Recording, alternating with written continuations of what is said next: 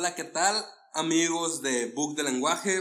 Bienvenidos a nuestro segundo episodio. Yo soy Iván Nieves y esta semana les traemos un programa en el que hablaremos de cine, hablaremos de tecnología y aquí conmigo está el señor.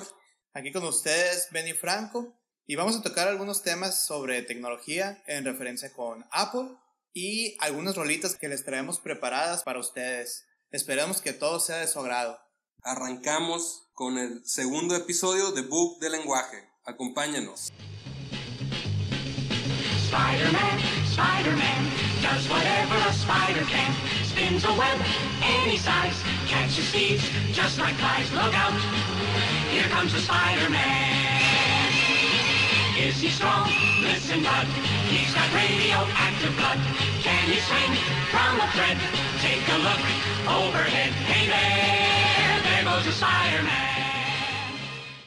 Esta semana tuvimos la oportunidad de asistir al estreno de la nueva película de Marvel, que es la de Spider-Man Homecoming, de regreso a casa. Uno de los estrenos más esperados de este 2017. Este es el primer trabajo en conjunto de Sony Pictures y de Marvel Studios. Ambos comparten los derechos cinematográficos del personaje, uno de los principales, ¿no? De Marvel. En la historia del, del arácnido en, en las producciones hollywoodenses, esta es la tercera adaptación que vemos.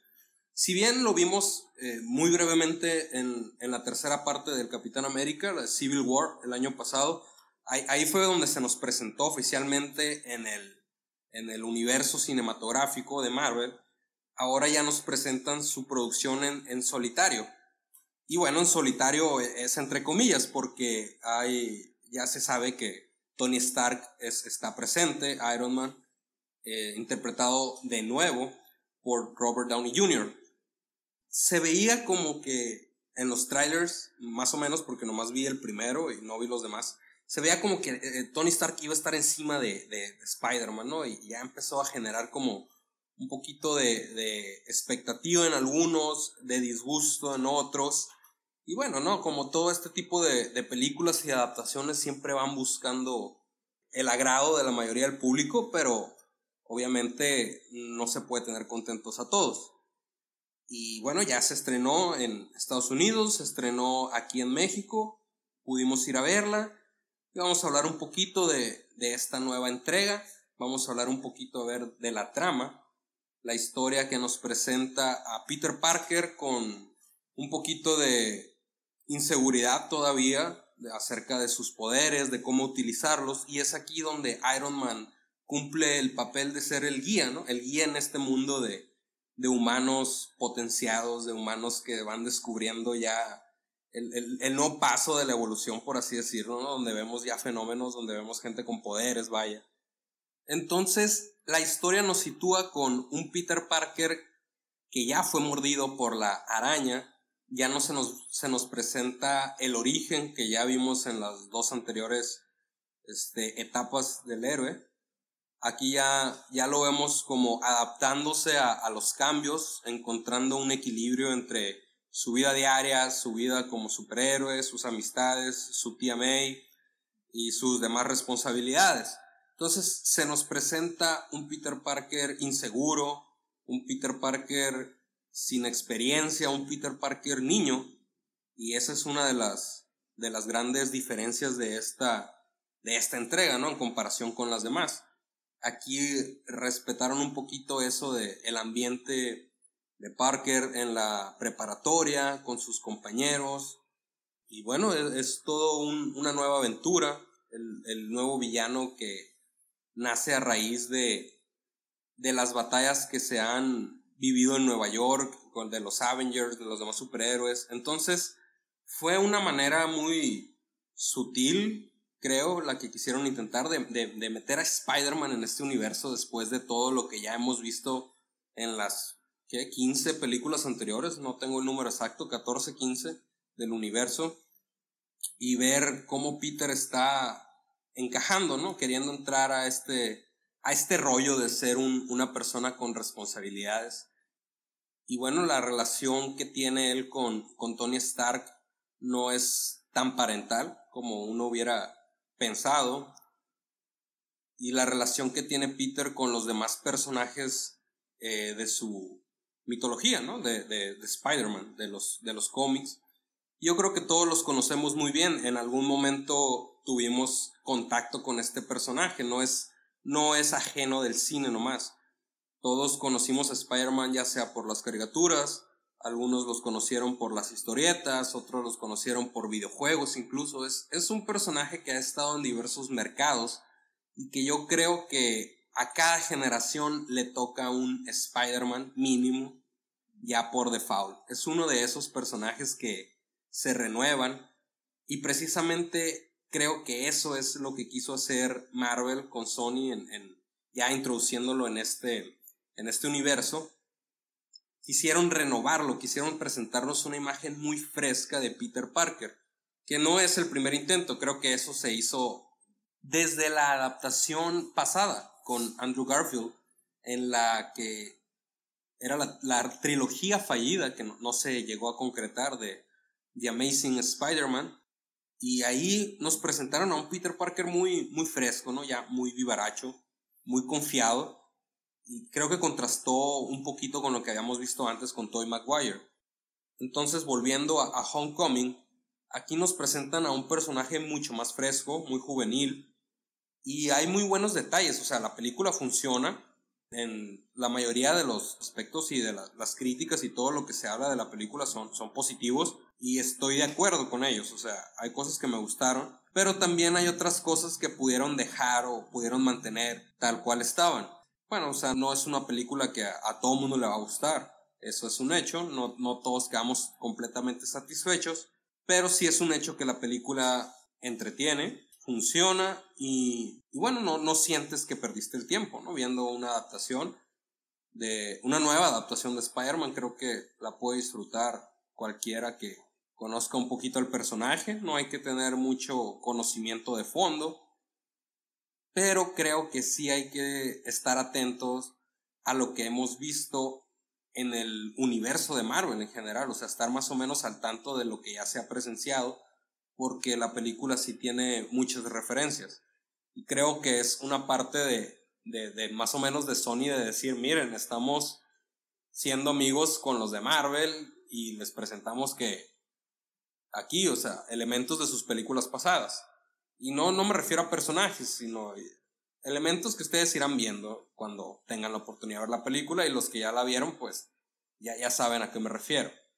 Continuando con la crítica, vamos a tocar algunos aspectos positivos, negativos y malos de la película, aunque estos no fueron muchos. Pero comenzando por lo positivo. La imagen no nos ha decepcionado como en otras entregas. Los efectos visuales fueron muy buenos, como era de esperarse, y veamos o pensemos que para un futuro ojalá no envejezcan mal, como se ha visto en algunas otras películas.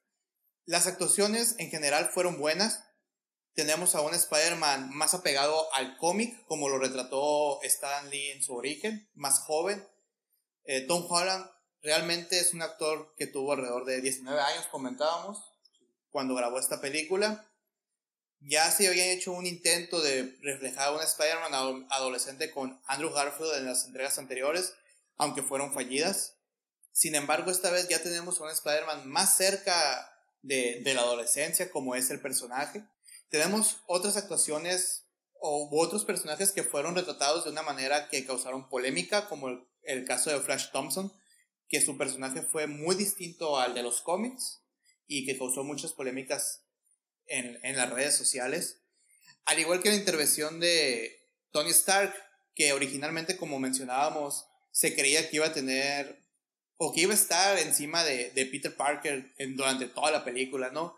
no fue tan grande o tan acentuada esta intervención de Tony Stark.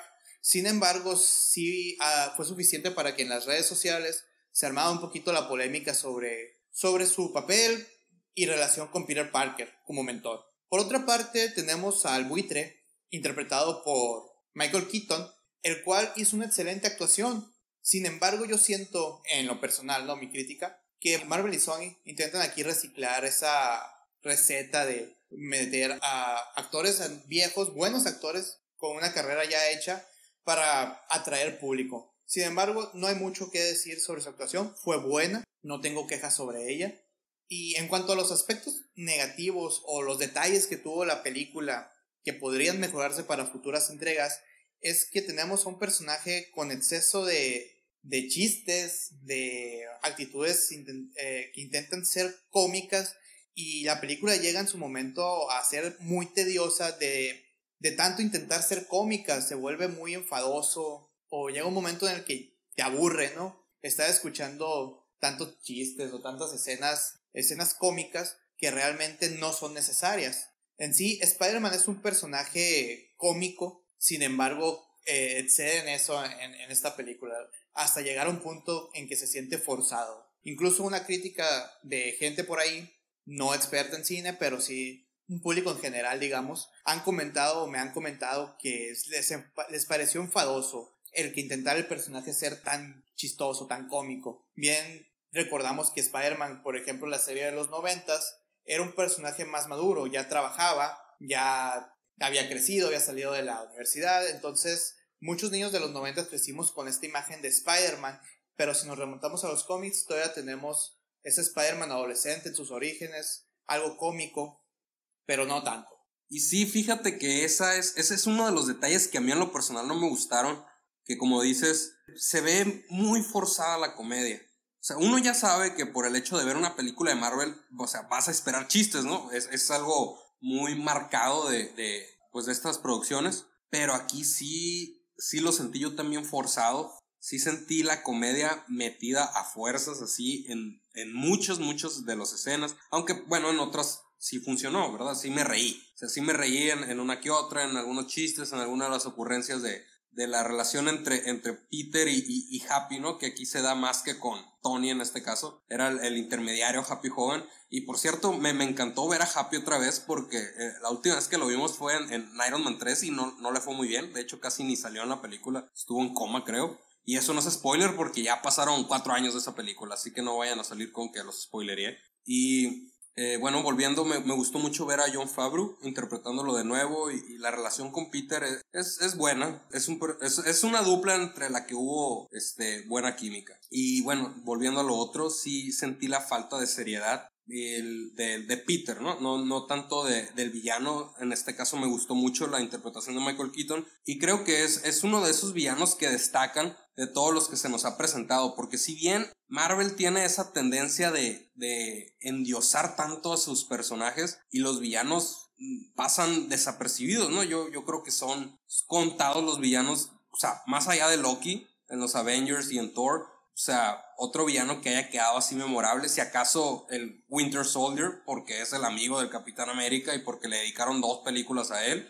Y fuera de ahí, no se ve uno más, ¿no? Son, son villanos olvidables. Y aquí Michael Keaton destaca porque él no es el clásico villano que quiere, o sea, que ambiciona controlar el mundo, que ambiciona poder. De hecho, es, es retratado como una persona trabajadora, como una persona como cualquier otra, como tú que nos estás escuchando y que todos los días vas a partírtela en la oficina para, o a donde trabajes para poder comer. Entonces, eso se me hizo muy cool, muy, muy fresco, vaya, hablando de la frescura.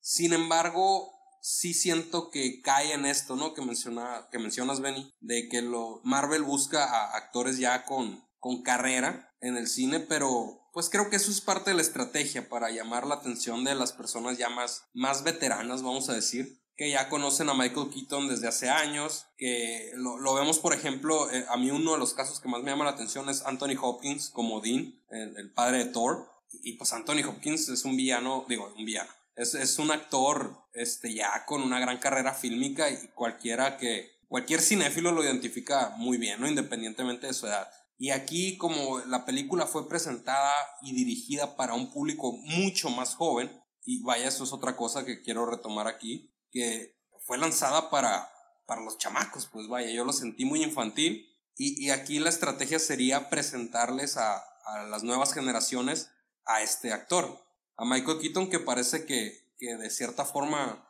no ha soltado el género de los superhéroes y siempre interpreta a personajes basados en animales con alas. Ya lo vimos en Batman, Lo vimos en Birdman, que bien no, no fue una adaptación de Birdman como tal, pero entienden el concepto los que ya vieron a la ganadora del Oscar del 2014.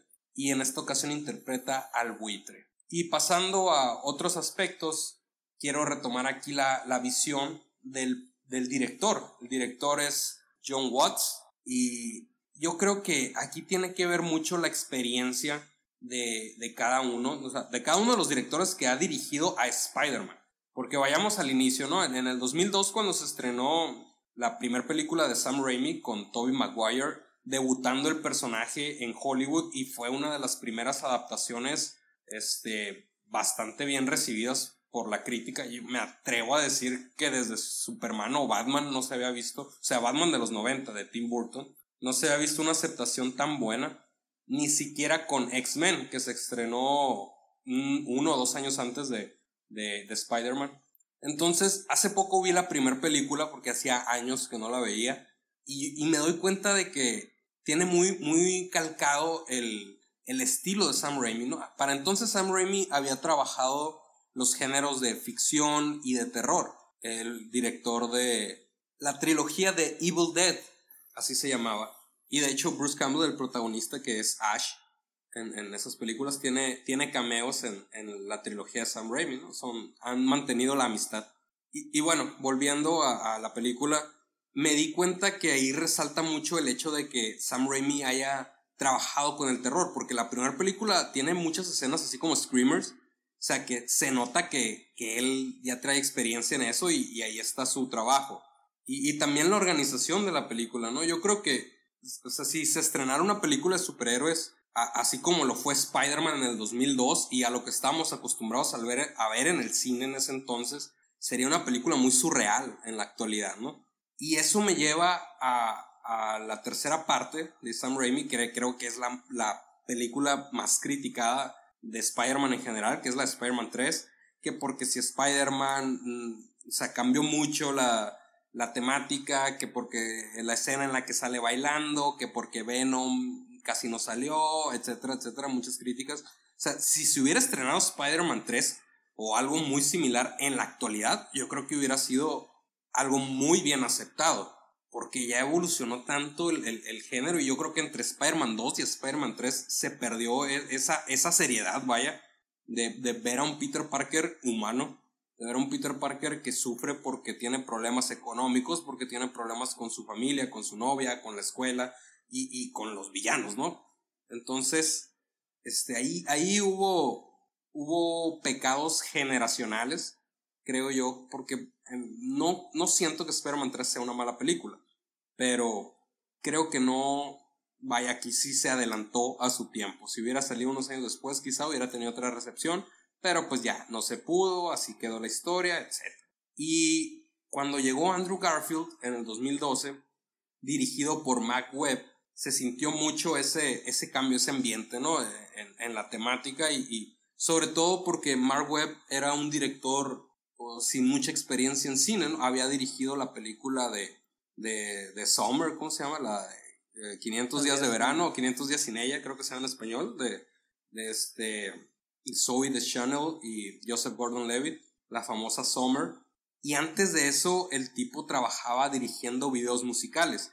Creo yo que, eh, o sea, si, si ustedes se, se meten a revisar su, su carrera como director de videos musicales, se van a encontrar con que dirigió la mayoría de los videos más representativos de la década pasada.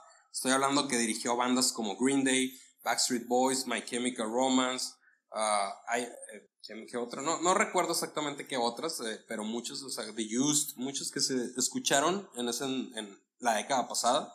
Entonces, este, pues también tenía mucho que ver, ¿no? Él, él, trabajó con bandas que estaban dirigidas hacia un público más juvenil y creo que eso fue lo que intentó hacer con Spider-Man, a pesar de que Andrew Garfield era más viejo que Tobey Maguire cuando interpretó por primera vez a, a Peter Parker.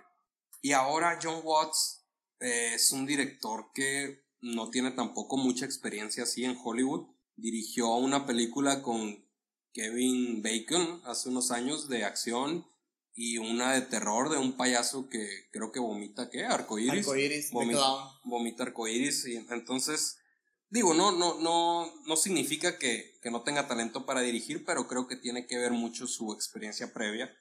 Eh, eso es bastante obvio. Y, y bueno, eh, creo que el personaje perdió mucha seriedad. Y eso es algo que a las personas que vieron las adaptaciones anteriores de Spider-Man en el cine, este, pueden quedar un poquito insatisfechos, ¿no? Por ese factor. Me parece bien que hayan retomado la historia de Peter Parker fuera de, de sus orígenes, ya en la preparatoria. Es bueno ver que en esta, en esta adaptación no retomaron lo mismo de la película de Tobey Maguire y la de Andrew Garfield, de que volvemos a cuando la araña le pica y se obtiene sus poderes y empieza como su carrera como Spider-Man. Ya lo tenemos ubicado en una etapa temporal que mencionabas donde está adaptado a esos poderes que ya tiene. Ni tampoco se fueron tan lejos a cuando Spider-Man ya tiene un trabajo.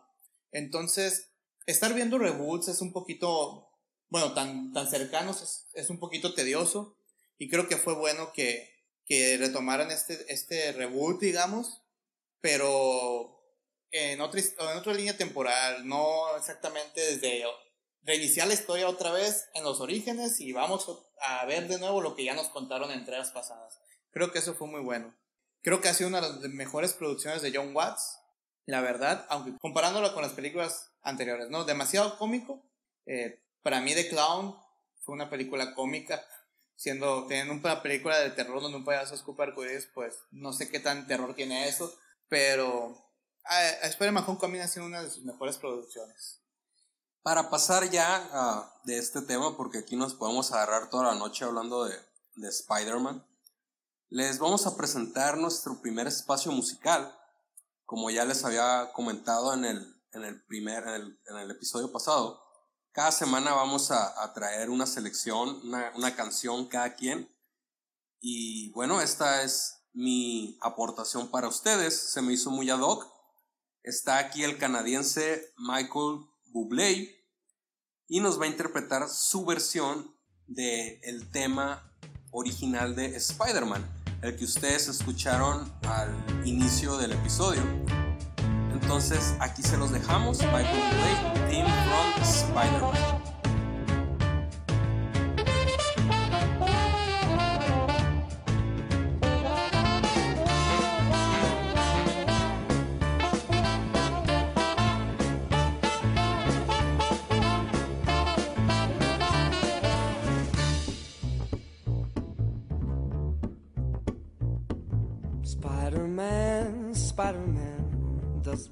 A spider can. Spins a web any size, catches thieves just like flies. Look out!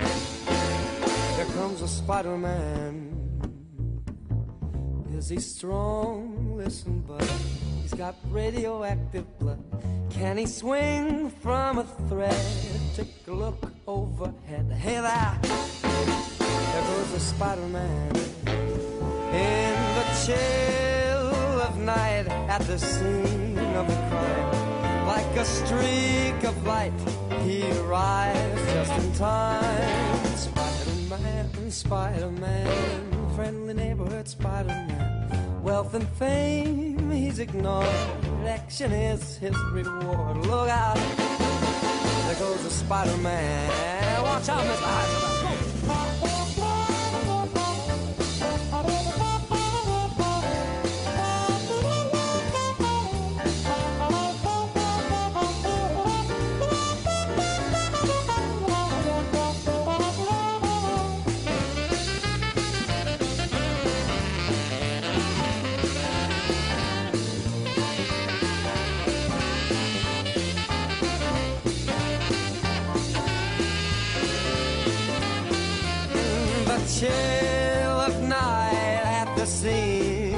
Crime. Like a streak of light, he arrives just in time. Spider-Man, Spider-Man, from the neighborhood Spider-Man. Wealth and fame, where he's ignored. Action is his reward to him. Life is a great big hang up. Wherever there's a find Spider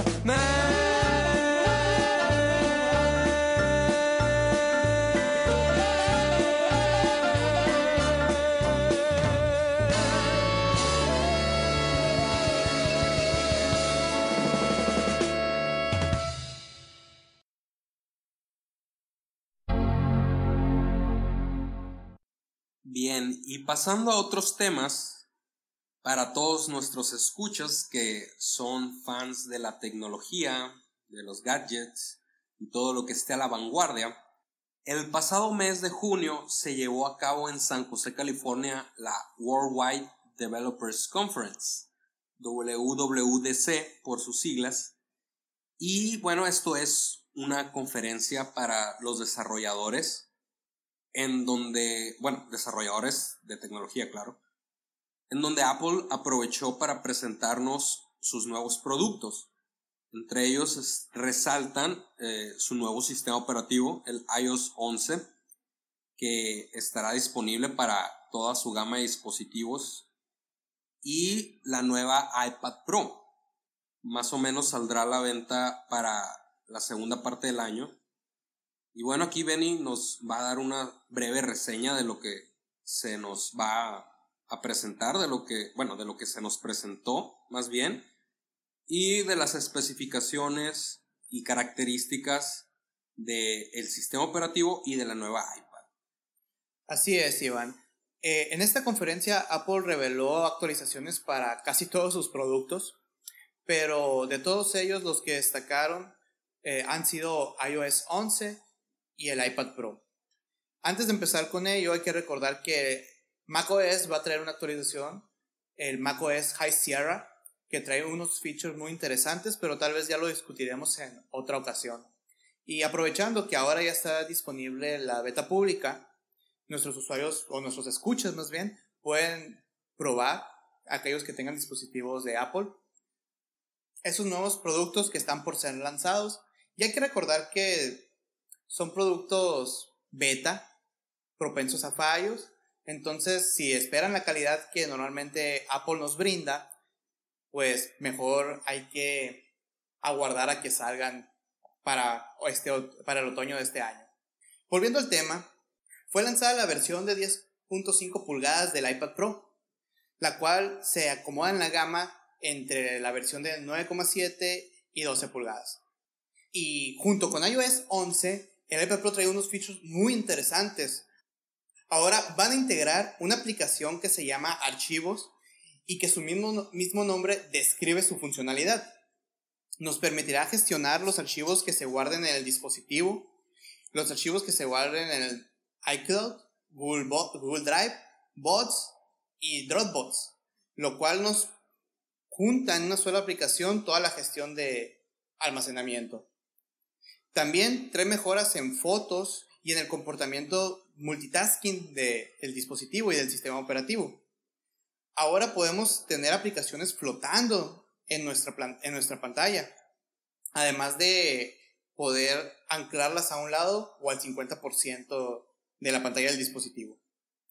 Otro feature muy interesante es el dock que incluyeron muy similar al de macOS, el cual nos permite anclar aplicaciones favoritas y ver las aplicaciones recientes. Eh, también nos permite ver los archivos recientes que hayamos utilizado en alguna aplicación y nos da la posibilidad de arrastrar las aplicaciones que queremos mostrar en multitasking o en split view desde el mismo dock. También otra de las mejoras son los widgets, que fueron tema de controversia en el lanzamiento de iOS 10. Algunos usuarios mencionaron que era una copia a lo que Android viene implementando desde hace mucho tiempo.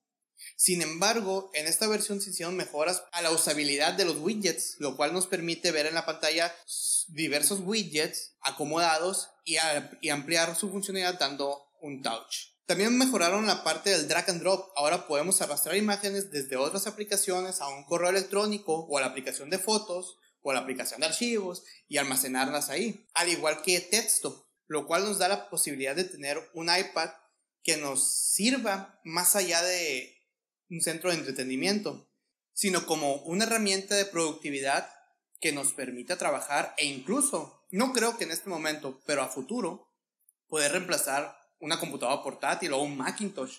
Por ejemplo, puedes acoplar un teclado a un iPad Pro y utilizarlo para trabajar eh, documentos de texto, hojas de cálculo, presentaciones, etc.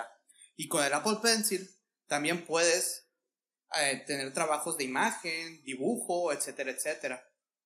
Bueno, Benny, vamos a, parar un cachito aquí porque porque sí está muy interesante todo lo que nos estás diciendo, pero creo que mucha gente no, no habla tu idioma, ¿no? o sea, no, no, no todos somos ingenieros en software o, o informáticos. Y yo quiero que nos digas, si puedes, ¿Cuáles son las ventajas y las desventajas que tú ves en, en, los nuevos productos que va a lanzar Apple? Así como una duda que yo, que yo tengo como un usuario común. Por ejemplo, tú nos, nos presentas tu, tu, visión de va a tener estos, estas características, la vas a poder usar así, ta, ta, ta. Pero también yo sé que para ti, como, como ingeniero, y, y para cualquier persona que, que se dedica a programar o cualquier actividad informática o relacionada, busca que sus, bueno, sus máquinas de trabajo, sus laptops, sus tablets, sus smartphones incluso, tengan ciertas características, cumplan con, o sea, que tengan tanta memoria RAM, que tengan un procesador de tantos núcleos, etcétera, etcétera, ¿no? Todo lo idóneo para que puedas soportar tus programas de edición, de programación, de lo que sea. Pero también las, las personas comunes, o sea, ¿cómo, ¿cómo nos venden eso a los que no estamos en, en, en ese mundo, ¿no? O sea, a mí, eh, ¿qué ventaja me trae tener el iPad Pro nueva? O sea, más allá de que me voy a poder tomar una selfie muy bonita y voy a poder editarla y todo eso, ¿no? Y, y bueno, o sea, ¿cuáles son, qué es lo que yo debería de tomar y cualquier persona común en, en cuenta al momento de hacer una compra, una inversión de este tipo, porque pues si bien sabemos que Apple no es como que maneje precios accesibles para una persona común, entonces, bueno, una persona común de clase media, aquí en México por lo menos. Entonces, eh, además de esto, es, es, a, lo que me lleva la incógnita de qué tanto tiempo de vida tienen este, los, los productos una vez que salen al mercado porque si tengo un iPhone 4 ahorita ya no lo puedo actualizar. Estoy, o sea, de eso no hay duda. Entonces, ¿qué tanto tiempo tiene que, o sea, cuál es el margen que hay entre cada producto de, ah, bueno, lo vamos a descontinuar o, ya no va a haber actualizaciones a los tantos años de vida o cómo, se maneja aquí eso? O sea, es algo que yo no tengo muy claro. Muy bien, Iván. Vamos por partes. Primeramente, hay que aclarar, creo yo, que ahorita estamos tocando el tema del, de Apple y sus actualizaciones. No somos 100% partidarios de Apple, ni 100% partidarios de Android, ni de, cualquier otra compañía, ni de cualquier otro sistema operativo, etcétera, ¿no? Estamos hablando de Apple. Hay que aclarar eso para aquellos que nos escuchan y que puedan llegar a pensar que somos 100% Apple fanboys. Segundo, vamos entrando con ¿Qué puedes hacer con el tema de qué puedes hacer con el iPad como un usuario común? Es cierto, tú no vas a desarrollar, por ejemplo, pero te gusta la música, te has dedicado a la música, entonces imagínate que tuvieras un iPod Pro y no requieras de tu laptop. Puedas conectar un adaptador para tu guitarra, conectarlo al iPad, abrir GarageBand y comenzar a grabar una roleta. Para aquellos que se dedican a la música, o tal vez aquellos que les gustan las películas, pueden abrir iMovie y comenzar a hacer una edición casera muy bien hecha, casi semiprofesional, de tal vez sus videos, sus imágenes, etc. Y eso es hablando de aquellos que se dedican a la multimedia, digámoslo así. Pero ¿qué tal aquellos que se dedican a la oficina? A trabajo de oficina, a usar hojas de cálculo o hacer presentaciones. Por ejemplo, eh, Apple ofrece sus productos para este tipo de trabajo de productividad, de ofimática, que son Pages, Numbers y Keynote. Y te permiten hacer cualquiera de estas cosas y con una usabilidad increíble. Realmente son programas que a mí me encantan. Entonces tú podrías, tal vez en un momento con un iPad Pro, con los accesorios correctos, dejar de actualizar tu laptop, dejar de formatear tu computadora por problemas de virus, y tener un equipo con bastante rendimiento de batería, con un buen procesador y que puedas llevar a cualquier lado donde, y que puedas trabajar con él en cualquier lado, ¿no? La movilidad hoy en, en nuestros días es muy importante para todo tipo de usuario, no nomás para aquellos que se dedican a un área relacionada con la informática. Y si no te gustan esos programas que Apple ofrece gratuitos en la compra de un dispositivo, también tienes disponible la suite de ofimática de Microsoft a la que todo el mundo está acostumbrado, lo que es Word, Excel, PowerPoint. y que puedes trabajar con ellos en el iPad sin ningún problema. También hay que mencionar a aquellos que se dedican al arte, a aquellos que les gusta dibujar, por ejemplo, o aquellos que les gusta hacer edición de fotografía. Tú puedes tomar tus fotografías, no necesariamente tomadas con el iPad, pueden ser tomadas con otro dispositivo y trabajar edición en él. Tiene unas muy buenas herramientas, tiene incluso aplicaciones de Adobe que han sido llevadas al iPad y que son muy buenas para edición de fotografía. Ahora, si nos vamos al campo del entretenimiento, que yo creo que el iPad y cualquier tablet es donde mejor se desarrollan o donde mayor fama han adquirido, tenemos muchos juegos disponibles y juegos muy buenos con gráficas 3D muy interesantes y juegos viejos que han sido portados a esta a este dispositivo. Por ejemplo, tenemos para aquellos fanáticos del Grand Theft Auto, tenemos el Grand Theft Auto Vice City, tú que eres gran fanático de este juego, lo tenemos disponible, lo puedes comprar en la App Store y jugarlo en el iPad como si lo estuvieras jugando en la computadora, con controles adaptados. Y entre, entre otra infinidad de juegos y aplicaciones disponibles para este dispositivo. Además hay que recordar que la batería tiene una gran duración, estamos hablando de 10 horas aproximadamente, lo cual es muy bueno y comparado con otros dispositivos y con dispositivos viejos de Apple, pues es una duración bastante decente, digamos. ¿Son 10 horas de uso continuo o 10 horas en total? 10 horas en promedio estamos hablando, ¿no? Obviamente que la, la duración de la batería varía según la aplicación que estás utilizando. No te va a durar la misma cantidad de tiempo si estás utilizando solamente la cámara que si estás utilizando no sé, si estás jugando o, estás utilizando una aplicación como GarageBand. Hay que dejar bien claro eso, ¿no? Estamos hablando de un promedio de 10 horas. Tomando el tema de la vida útil de los dispositivos que mencionabas, es cierto, el iPhone 4 ya fue descartado desde la versión anterior, o dos anteriores más bien. La última actualización que recibió el iPhone 4S fue el iOS 9, ahorita ya estamos en vísperas de que llegue la versión 11. Entonces, es cierto, Apple nos da un promedio de vida útil de los dispositivos de entre 4 y 5 años. ¿Qué quiero decir con esto? No quiere decir que tu dispositivo va a quedar inútil y que ya no vas a poder usarlo para nada. No va a ser un piso de papeles. Yo tengo mi iPad mini que no se actualizó a iOS 10, sin embargo, puedo seguir utilizándolo sin ningún problema con las aplicaciones que aún son compatibles. Obviamente su compatibilidad se va a ir disminuyendo gradualmente conforme pase el tiempo. Y Apple tiene centros de reciclaje donde tú puedes enviar estos dispositivos y te los cambian por muchas veces, ¿no? Tiene un programa en que te los cambian por dinero para utilizarlo en la compra de otro dispositivo. Que si bien no es mucho, hay que verlo más por el lado de la ecología. Ahora bien, para esta nuevas, eh, para este lanzamiento que viene, todos los dispositivos compatibles van a ser aquellos con procesadores de 64 bits. Para aquellos que no están muy metidos en temas de tecnologías, como mencionabas, pues dispositivos como el iPhone 5C, el iPhone 5, el iPad mini ya no son compatibles con esos sistemas operativos. Es decir, eh, si nos vamos al iPad, me parece que desde el iPad mini 2 para arriba ya vamos a tener compatibilidad y a partir del iPhone 5S los que dispositivos para atrás ya, ya no serán compatibles. Muy bien, entonces aquí está nuestro reporte tecnológico, lo que se nos espera para la segunda parte del año, este segundo, este segundo semestre del año, en cuanto a la tecnología y los dispositivos de Apple. Y pasando a otro tema, ya algo más de de aquí de la sociedad cajemense.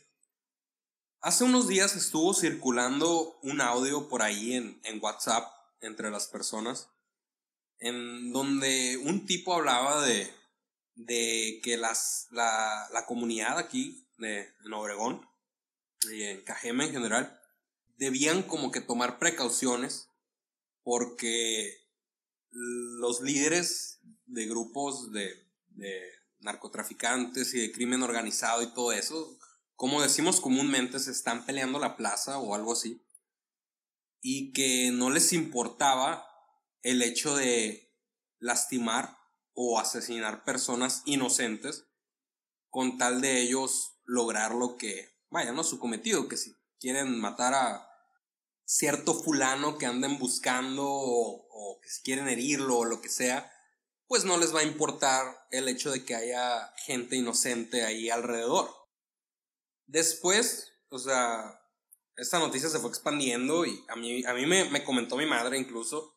Y eh, bueno, te decía, ella fue la que me, me, me dijo, aquí anda un audio y que me lo pasaron por WhatsApp, ahorita te lo voy a mandar para que lo escuches, ¿no? O sea, toda preocupada, ¿no? Para que no saliéramos o algo así. O sea, yo le dije, no, la verdad no lo quiero ir, o sea, ya sé cómo son ese tipo de, de mensajes. Y justo a los, al siguiente día de que me dijo eso, leí en, en, en una página de un medio de comunicación aquí local que el, el, el, audio en el que un sujeto presumía esto, bla, bla, me lo empezaron a escribir todo, que era falso y que lo hicieron con motivo de generar ese, ese pánico comunitario en, en, aquí en los habitantes de, de esta región y bueno, o sea, qué gacho me quedo, o sea, qué, qué mala onda que las personas, no sé cuáles sean sus motivaciones, no sé cuáles sean sus, sus fines o, o qué onda, pero pues te desbalancea mucho, ¿no? O sea, si, si te... O sea, por una parte hay, hay gente que es incrédula y no pasa nada y, y podemos seguir así todos, ¿no? De, de hacer de cuenta que no está pasando nada y todo, cuando en realidad pues los índices de violencia y de inseguridad han aumentado en los últimos años, ¿no? O sea, ya, ya no podemos hacer de cuenta que vivimos en una ciudad chica y tranquila, porque en realidad, pues no, no es así. Sigue siendo chica, pero no es tranquila.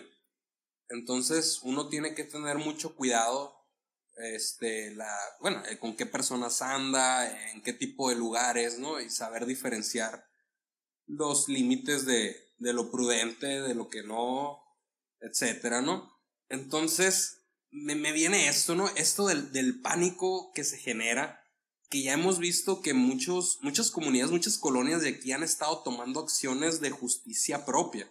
Eh, a mí se me hace ya algo muy común entrar a una colonia, sea privada o, y ver letreros y mantas, ¿no? Que, que dicen la, la, típica frase de vecinos alerta o vecinos vigilando y, y que han atrapado así a, ladrones, ¿no? Porque también eso, los robos están ahorita a todo lo que dan. Entonces que ellos, este, se ha visto en las noticias que un grupo de personas organizadas pues detienen, ¿no? Han atrapado a varios ladrones, hay casos muy extremistas en los que han linchado literalmente a, a estos este, delincuentes.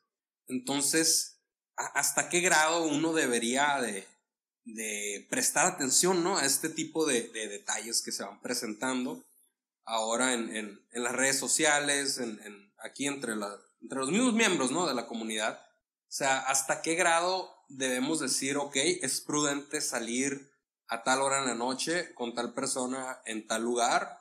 O mejor no, mejor me quedo, mejor no hago nada, sin, sin llegar a extremos, ¿no? De, de, en, ambos, en ambos puestos, ¿no? Sin llegar a un, a un extremo en el que tú no quieras salir de tu casa para nada, por temor a que te pase algo, a que te secuestren, a que te levante un carro, a que te asalten, a que te disparen, etc. Pero pues también, este, pues uno ocupa salir. O sea, no podemos estar encerrados. Tenemos pendientes, tenemos que ir a la escuela, tenemos que ir al trabajo, tenemos que convivir socialmente con nuestros, nuestros amigos, con nuestros familiares, es, es un hecho. Y, y bueno, ¿no? O sea, no, no sabría yo, o sea, me, me parece muy inquietante esto, porque, pues si de por sí no es como que tengamos una vida social muy activa en general, la comunidad cajemense, o sea, ¿qué tanto se puede llegar a deteriorar?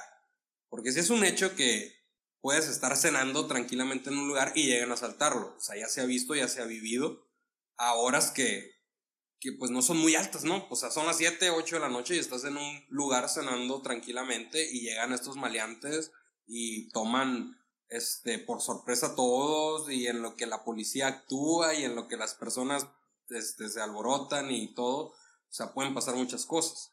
Entonces tú, o sea, ¿cómo ves aquí, venir esto? O sea, las personas que nos escuchen, que quieran comentar aquí en, en nuestras redes, cómo han vivido este tipo de situaciones, han sido partícipes en una escena de, pánico comunitario o, bueno, ¿no? Algo que se pueda presentar de este tipo. de, este tipo de eventos, por así decirlo, inesperados. Mire, Van, yo recibí este audio por el lado de mi padre, en el que me comentaba, no sé si sea verdad, pero hay que tener cuidado. Hay que aclarar que, por ejemplo, nosotros eh, nos intentaron robar en nuestra casa. Por suerte, no lograron hacerlo. Lo intentaron dos veces, pero no, no lo lograron sin éxito. Sin embargo, hay que aclarar y reafirmo que lo que mencionas, Obregón ya no es una ciudad tranquila. Y retomando el tema de esto de los asaltos, pues hemos tenido casos en Obregón donde ahora a mediodía, por ejemplo, dos, tres de la tarde, se han, han ocurrido asesinatos en, en, lugares públicos con gente inocente eh, viendo, observando, presenciando todo esto. Los robos están, son, tienen índices muy altos, el robo de vehículos sobre todo, el robo a casa habitación también, no se queda atrás. Pero creo que la gente que se dedica a hacer este tipo de audios para levantar pánico, para una diversión muy oscura, pues no debería hacerlo. De por sí, Cajeme está viviendo una ola de violencia muy alta a la que no estaba acostumbrada y sumándole el bombardeo de noticias negativas, y de los medios que agravan este tipo de actos imperdonables, creo yo que hacer eh, este tipo de actos y de, acciones tan viles, tan bajas, de aterrar a la gente, pues no, no es algo que nos beneficie en lo absoluto. Fíjate, el día de ayer, Iván, desde mi casa se observaba un retén cerca de la Colonia Libertad, aquí en la pura entrada, donde teníamos tres, cuatro patrullas deteniendo a los autos y pegándoles una revisión. Eh, por ahí me metí a, a los medios y ya vi que hubo un asesinato por allá en la colonia de Meda, no sé si se haya relacionado. Sin embargo, pues es cierto, ¿no? Que, que vivimos una ola de violencia muy alta. Creo que igual, para aquellos que somos un poco escépticos, no debemos de confiarnos tanto, debemos de poner un poco de atención porque es una realidad en Cajeme. Las autoridades deberían de ponerse las pilas porque no están haciendo un buen trabajo, sinceramente. Y aquellos que están muy al pendiente de esto y sienten un poco de paranoia, pues hay que tomarlo con un poco de más calma. Eh, encerrarnos en nuestras casas y fingir que estas cosas no pasan y, o que están pasando afuera y no donde yo estoy, pues no va a solucionar el problema, ¿no? Hay que exigir a las autoridades que hagan su debido trabajo y nos ayuden con, con este problema que estamos viviendo en Cajeme. Muy bien, entonces hasta aquí terminamos con esto de la seguridad y el pánico. Hay que estar atentos, hay que cuidarnos y pues hay que fijarnos, ¿no? De muy bien con quién, con qué personas estamos y cómo nos movemos, no exponernos y pues también no dejar de vivir la vida, ¿no? Porque el mundo no se va a detener, no va a dejar de dar vueltas, tú no puedes hablarle a tu jefe en la oficina y decirle no voy a ir a trabajar porque tengo miedo de que me asalten, te van a correr en ese momento, estoy seguro. El intento se hace. Eh, bueno, sí, sí. Y bueno, hemos llegado ya con esto al final de nuestro segundo episodio y nos vamos a despedir con, con la canción que nos trae preparado aquí Benny. Entonces, aquí los dejo con él. Escúchenos Sigan, estén al pendiente de nuestras redes sociales, compártanos. Bueno, yo soy Iván Nieves y aquí los dejo con Benny. Me despido y nos escuchamos en la siguiente. Y ahora sí, Benny, ¿qué nos traes? Gracias, Iván. Les traigo una canción de una cantante andaluz que trabaja con Joaquín Sabina, que ahorita sigue trabajando con un proyecto que se llama Noches Sabineras. Es de su segundo álbum, ella comenzó muy joven, ya tiene dos lanzamientos, pero escogí una canción del segundo, del segundo álbum que presentó porque se me hizo muy interesante la manera en que lo realizó. Fue a través de un crowdfunding y su nombre es Mara Barros. Aquí les presento Si la luna cae del álbum Por motivos personales de esta cantante de hermosa voz. Y pues bueno, con esto nos despedimos. Hasta luego.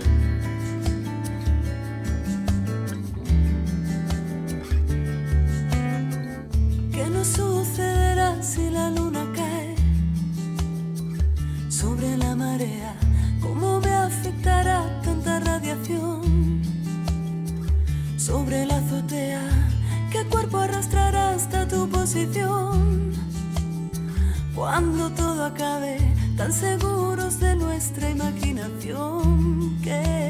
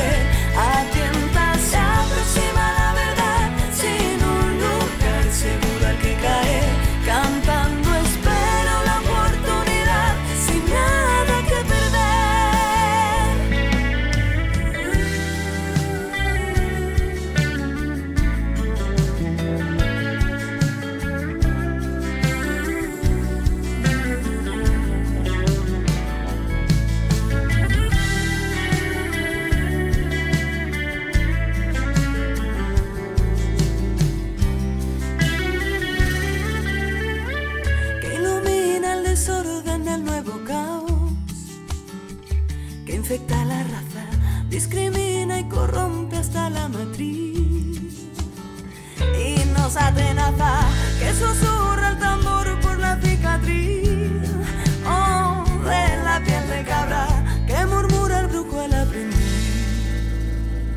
palabras.